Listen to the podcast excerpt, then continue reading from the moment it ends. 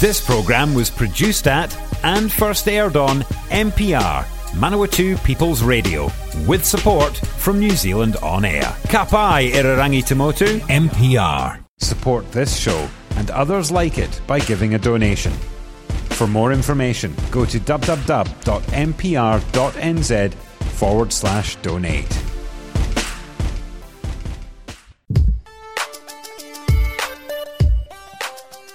Morena no mai kiti korero. Welcome to the catch up on Manawatu People's Radio. Te reo irarangi ona tangata o Manawatu. Uh, it is a Friday morning. I'm in my daughter's bedroom, uh, which is, uh, I feel a little bit like Jesse Mulligan on RNZ because he's doing that at the moment as well. Um, but uh, someone who is not in my daughter's bedroom but is on the phone is uh, MP for Palmerston North, Tangi Utikere. Good morning to you, sir. Morena Fraser, kia ora koutou. I'm at home uh, in my in my lounge at the moment. So um, yeah, it's, it's, it's, a new way of doing things that, that we've all become uh, used to at the moment. Yeah, well, I was going to say it's not new by any stretch of the imagination, is it? It's very much well, same old, same old.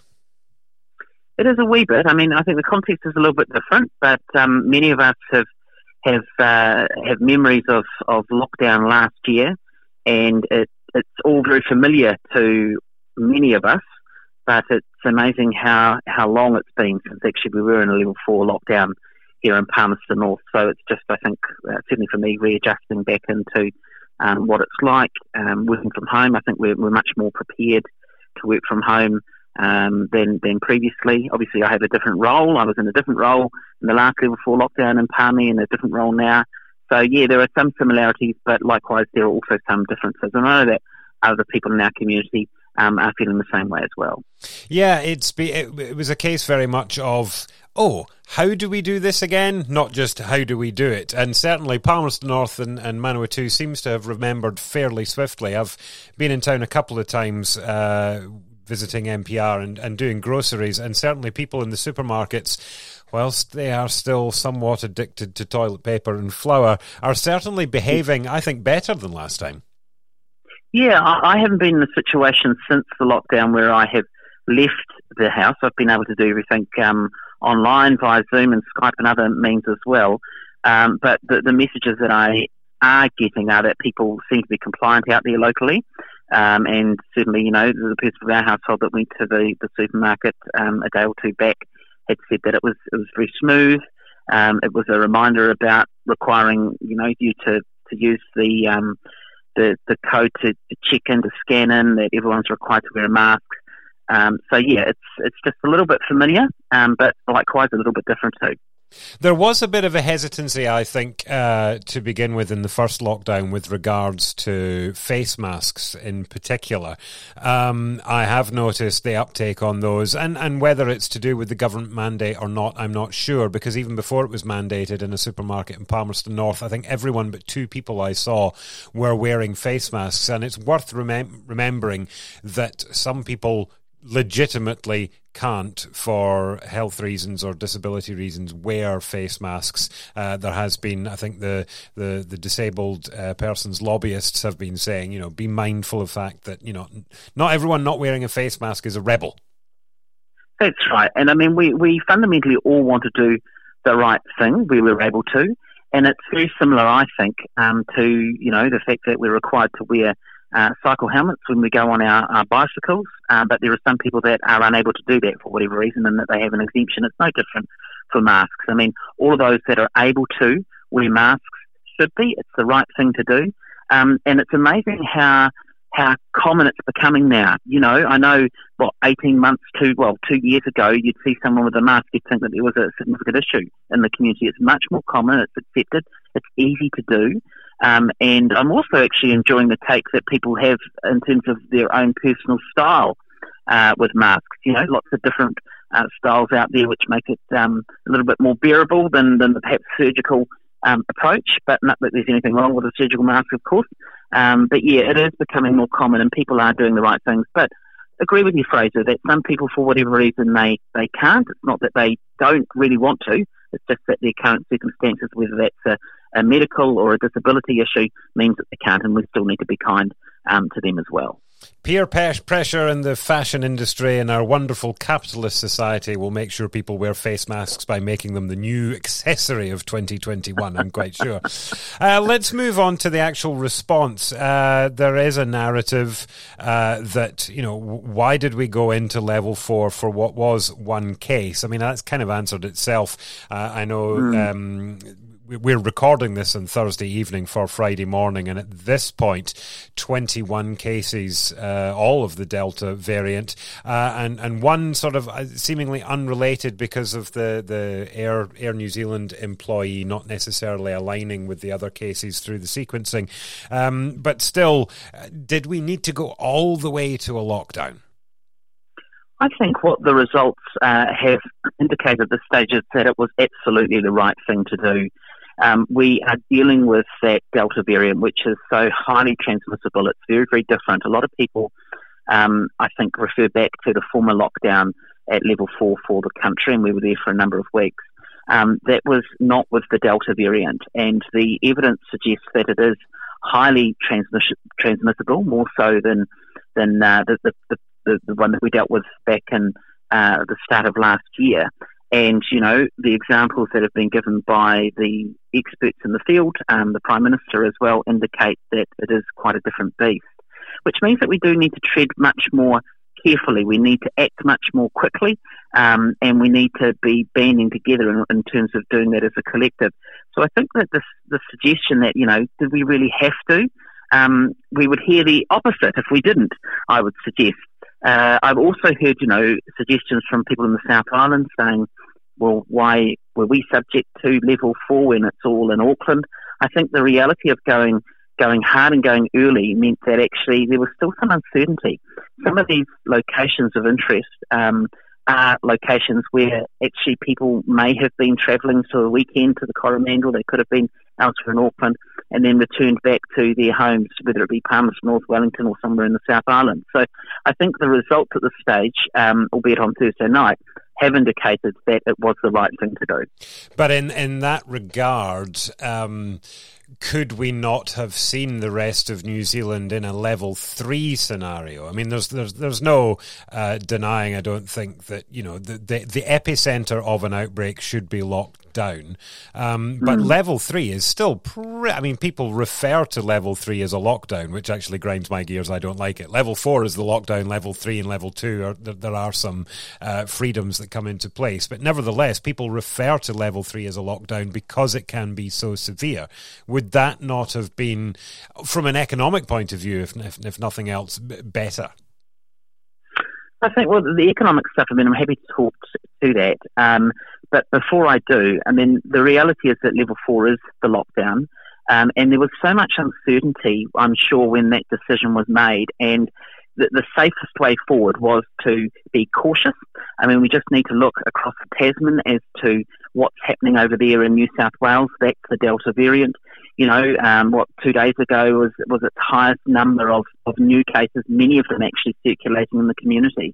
Um, and I think it was the right call to make going to level four across the country because of one the uncertainty, but secondly because if we didn't get it right, i.e. we, we went a little bit light on level three, um, the consequences could be much much worse.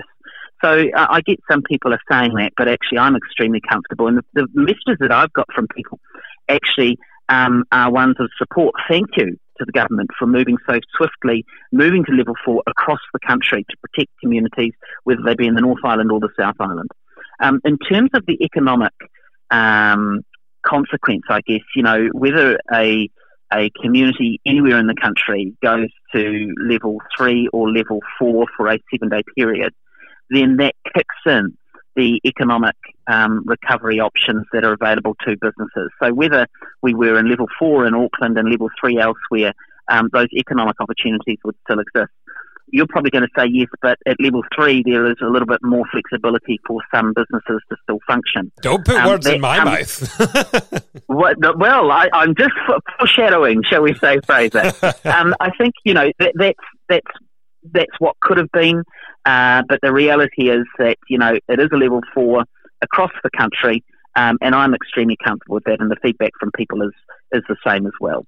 Yeah, you are right in one sense in that the feedback has been positive. I think there's only sort of one publicly acknowledged um, differing of views, and that was the uh, the protest outside TVNZ that Billy Te Kahika put on, uh, and he has subsequently been arrested. Uh, silly boy. Um, but uh, o- overwhelmingly a, a, positive response. Uh, even the opposition fairly quiet at the moment.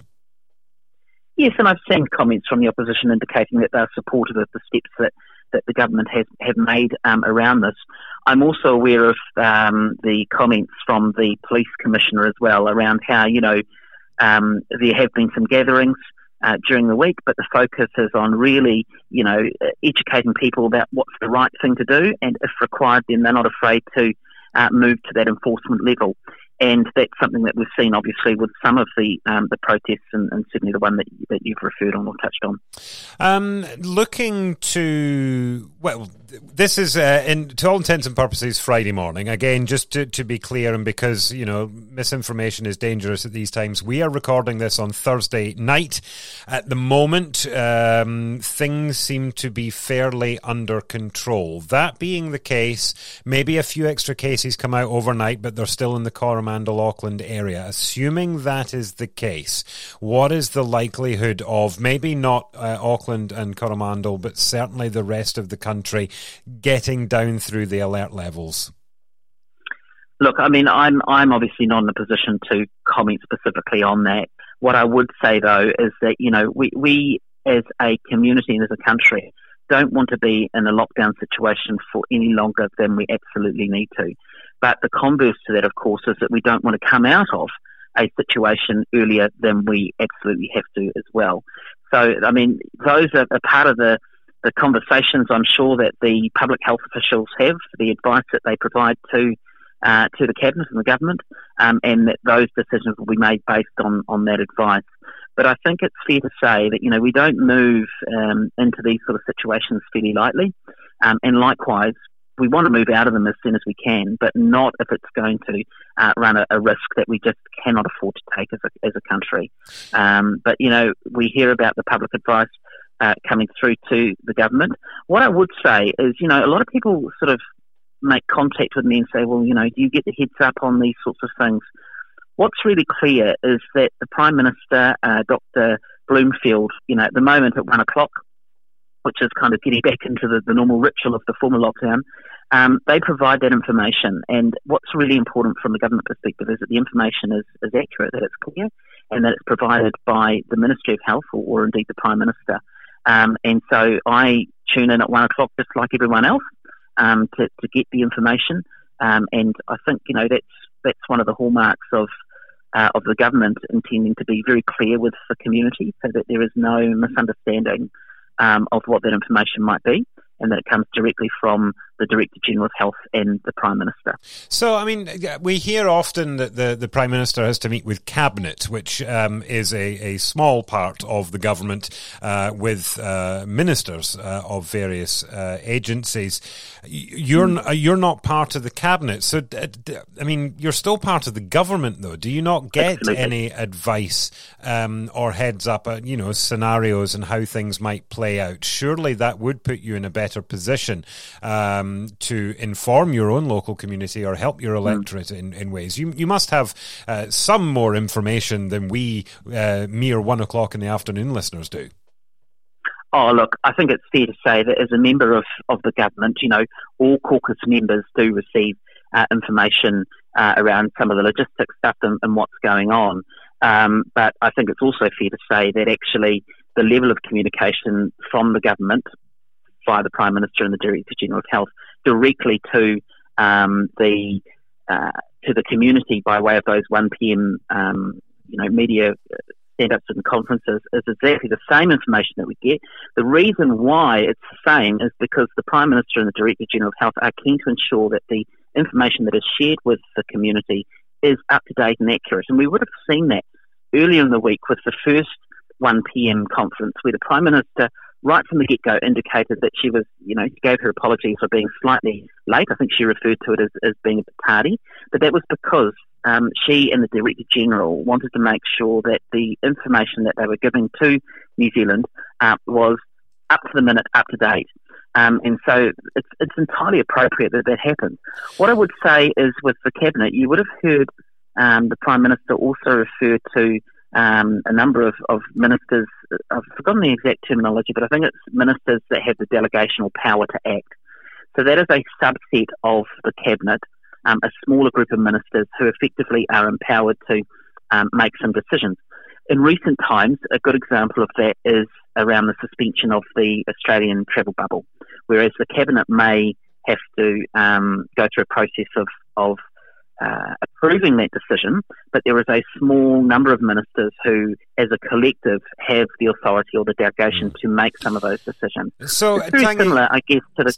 So, Tangi, yep. just uh, my my point, I guess, there is that um, certainly from an access media point of view, and that's somewhere where I can speak with a degree of knowledge. The one thing we have seen in New Zealand, time and time again, over the past 10, 15 years, is that the national narrative uh, is in, in times of crisis is often really good. We look at the Christchurch earthquakes, we look at March 15th, we look at Whakaari White Island, we look at the COVID outbreak. The national flow of information, spot on, brilliant, marvellous.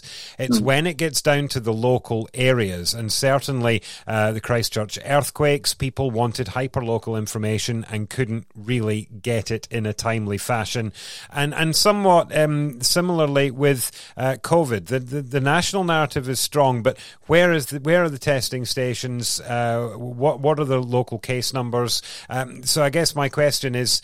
If something happens here, or let's look at Auckland, Auckland and Coromandel, is the flow of hmm. information mm. up there uh, hyper local and relevant to them? We've all heard in passing the, the places of interest, but are they hearing that more frequently and in a more detailed fashion uh, through their MP, for example? And would we get that here if something happened in Palmerston North or Manawatu? It's a good point, and the short answer is yes, they they are, and yes, they would. So yes, they are in Auckland, and yes, they would locally here. Um, and the way that that happens is that with the previous lockdown last year, the um, Central District's Emergency Management Group was set up. There is a regional leadership group which I was on their Zoom call on uh, on Wednesday afternoon, and I'll be on their one again tomorrow. And that's an opportunity where any local issues that need to be discussed, so some issues of concern about lack of communication, maybe perhaps lack of engagement with particular parts of our community, little um, uh, logistical considerations around, I don't know, access to testing stations, whatever they are, they're raised there.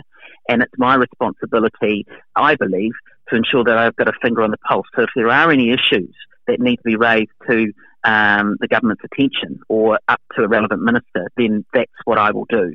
And that's what I expect other members of parliament to do um, in my caucus as well. So, yes, I can give a, a, guarantee that um, that will happen, uh, you know, and will continue to happen because I'm at the table, uh, part of a conversation with those key um, organisations, agencies, and individuals who should also have their finger on the pulse locally here, not just in Palmerston North, but the wider Manawatu. There we go. We are here with Tangi Utikere, Memo Parimata o Papaioea for the catch up. Remember, if you want to listen to this or previous editions of the catch up series, just head to the website mpr.nz forward slash show forward slash catch up. The podcasts haven't moved. They're still where you will always find them. Uh, but I have uh, in my daughter's bedroom uh, recording off site because of COVID 19. Um, given that things are certainly, again, just to be clear, we're recording this on Thursday night, things things seem to be fairly in hand with regard to COVID. Uh, there is an opportunity uh, to look at other matters in this catch up because uh, sadly, COVID not the only bad news hitting the headlines at the moment. Uh, the Taliban have swept through Afghanistan and, and regained control of, well, for want of a better term, government or, or, governance of the country. Um, it, it, it, has been really, really heart wrenching, uh, as I'm sure you'll agree, Tangi, to hear um, people pleading uh, to be picked up by New Zealand forces and brought back here, um, basically seeking asylum because they fear, having helped New Zealand in uh, the, the, the processes out there, that um, they are their lives are now uh, in jeopardy. And some people truly believe this. We've seen people trying to hang on to planes that are leaving dreadful scenes in Afghanistan, um, and I believe there is news uh, relatively recently that we will not be able to, as a country and as a defence force, help everyone who's asking for it. That must put you in a feeling rather horrible. Well, it, it is a difficult situation for everyone at the moment, and you know what I would say is that I I've seen the the horrific scenes uh, that have been coming through, um, like you've just alluded to there, Fraser, and you know no one wants to see that. It is really distressing uh, what what's happening over there. Just looking at those images and the like. Um, what I would say is obviously we know that the Defence Force have been dispatched, um, well, today, this morning, um, Thursday morning, uh, to, to send a, a Hercules C 130 over there. Um, there's around about 80 personnel that will be accompanying that flight, and they'll be based over in, um, in, in the Middle East for you know, about a month or thereabouts. But what I would also say is that there are a number of local Afghani families that have engaged with um, my office.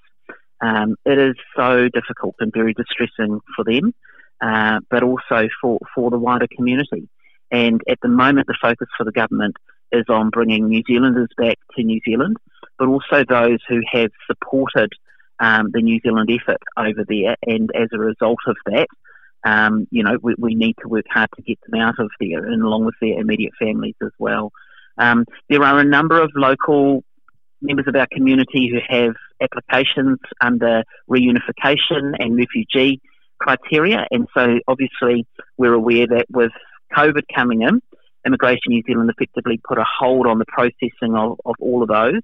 Um, and that's obviously um, compounded the issue at the moment. So, yeah, we're working as hard as we can to work alongside those individuals who are who have reached out to our office, um, and the team and I are, are, working as hard as we can to ensure that you know that the process is right, but also obviously it's it's a difficult time for them and their families at the moment.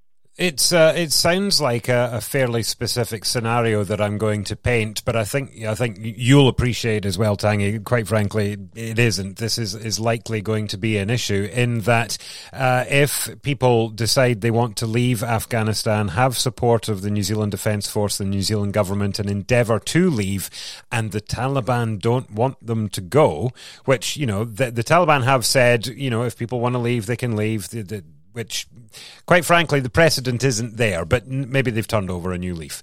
Um, if if the Taliban don't want someone to go, and New Zealand Defence Force say no, come on. There's the, the t- tensions will rise, and things could potentially kick off again. Is is there a understanding of how this process could unfold, and and how it could escalate, and and how we can de-escalate it again? I think it's fair to say that it, it is a complex um, environment you know, and th- that's reflected in the scenes that we see uh, through the images that that um, are on the telly and, and in print and on social media as well. Um, that's why I think you'll see that the the Hercules C-130, um, you know, this is we're anticipating that they'll be there for around about a month or thereabouts. So this is not necessarily a, a, something where you can just you know bowl on up and then you get out again. So it is extremely complex, and I know that the Defence Force obviously um, logistically are well placed to, to work through that. Uh, but yes, I'm, I accept that you know the, the, longer that this goes on, the more difficult it becomes for family members. You know, they've expressed that concern to me and to my staff as well. Uh, but I think it is again fair to say that it is an extremely complex environment, and it's you know a lot of people just think that you can send a plane or people in and then you can return back home. It, doesn't quite work like that. Um, and yeah, you've touched on a, couple of points there that, that provided a little bit more of a context to the local environment that make it more difficult.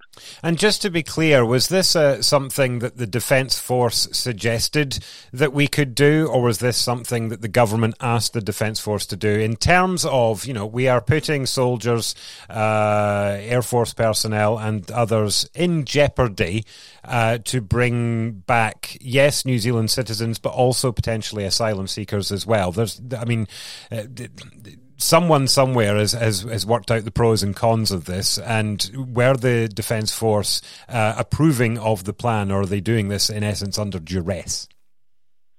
Well, I wouldn't say it's been done under duress. What I would say is that, you know, my thanks, and I'm sure the thanks of the community goes to all of those in the Defence Force who, not just in terms of the current deployment, but are working hard in our MIQ facilities in other parts of the country. They step up um, at very short notice as well. Um, you, you, will recall perhaps that Cabinet has given specific authorisation for this aircraft to depart New Zealand, given that we are in alert level 4 status. Um, this is a decision that has been made it's a requirement that the Defence Force effectively undertake this because, you know, that's effectively what the, the government intends is to have uh, New Zealanders coming back, bringing New Zealanders back into uh, New Zealand, into their home environment. I also get that, yes, there will be some humanitarian aspect of those that um, have supported the New Zealand efforts. Uh, and as a result of that, that's why we're, we're keen to get them out as well. But this is something that the Defence Force have uh, effectively been engaged to do. It's um, it's part of their role. It's part of their, their training that they do. Um, just I think mm, last month, yep, still in July. Um, you know, the Prime Minister and I, along with the Minister of Defence, visited uh, Linton Army Camp to see uh, the various aspects of work that they undertake. Um, they're, they're, very flexible. They're very diverse. Uh, they understand, I'm sure, that this is an important role for them to play, um, and we look forward to welcoming them home um, when they're able to get back here. And uh, given the, the tight time frame, uh, how are we going to manage MIQ for new asylum seekers and returning citizens that weren't planning on doing this a couple of weeks ago? Yeah, what I would say is that, you know, while we have Defence Force staff who are working in the MIQ facilities, it's not all of the Defence Force staff. So um, the, the capacity there st- still exists um, oh no, I mean, I, I, mean, these people coming back, they're going to need rooms in MIQ, aren't they? Oh, I see what you're saying. Yeah, sorry, I misunderstood your question.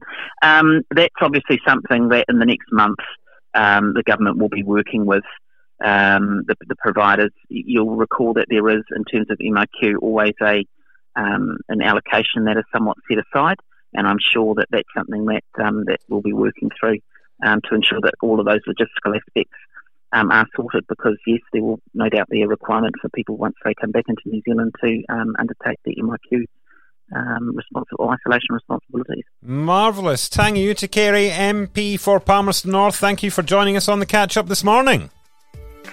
Thank you, Fraser. Always good to chat. Everyone um, keep safe out there, look after each other, particularly remain in your bubbles. Um, and please, if there's any support that my office or my team or I can provide, please reach out to us. Um, that's what we're here for. If you're a fan of MPR, listening to our podcasts and live stream has never been easier. Just search for accessmedia.nz on the App Store or Google Play and download the app with the kiwi fruit logo. Once you've got it, pick Manawatu People's Radio from the list of stations and go find your new favourite show.